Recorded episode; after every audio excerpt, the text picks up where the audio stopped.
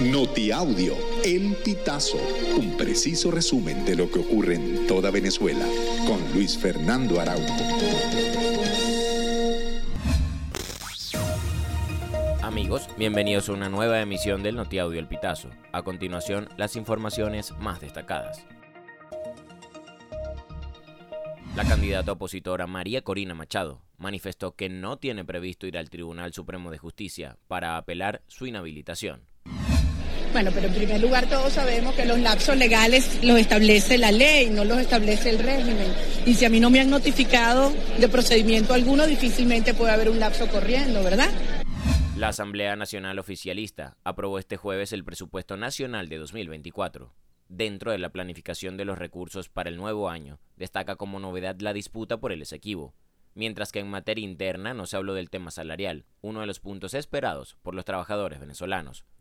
Aunque ni el Ejecutivo ni el Legislativo han publicado el documento, ambos poderes destacan que el 77.4% de lo estimado se dirigirá a la inversión social, es decir, a educación, vivienda, salud, alimentación, o al menos así lo aseguró el diputado oficialista Jesús Faría. Venezolanos radicados en España protestaron frente al Congreso de los Diputados en Madrid contra la persecución política del gobierno de Nicolás Maduro, que según los organizadores se ha incrementado contra los ciudadanos que trabajan por unas elecciones limpias en Venezuela. Los manifestantes, entre quienes se encontraban representantes de diversas organizaciones civiles y políticas venezolanas, se pronunciaron contra la detención del coordinador de la Asociación Civil Súmate, Roberto Abdul. Los venezolanos en Madrid también demandaron el levantamiento de las órdenes de captura dictadas en contra de coordinadores de 20 Venezuela, Henry Alviares, Claudia Macero y Pedro Urruchurtu. Estudiantes de la Universidad Nacional Experimental de Guayana afirmaron que gastan hasta 30 dólares al mes en transporte público para poder asistir a clases. Los alumnos dijeron que los autobuses internos llevan años dañados, lo que les obliga a pagar al menos dos pasajes diarios para cumplir con sus actividades académicas. Tanto educadores como alumnos manifestaron que es una carga considerable, especialmente porque deben conseguir el dinero en efectivo. Hay que destacar que el monto representa el valor de más de siete salarios mínimos, fijado en 4 dólares. El accidente de tránsito en el que murió un zuliano identificado como Ángel Lugo Finol presenta cabos sueltos y se desconoce si es investigado por autoridades policiales o de tránsito terrestre.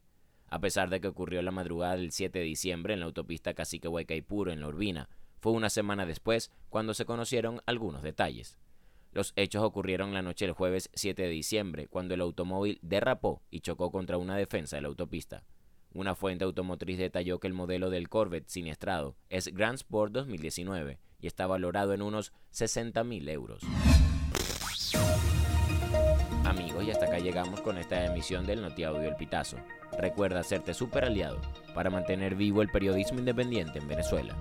Narró para ustedes Luis Fernando Araujo.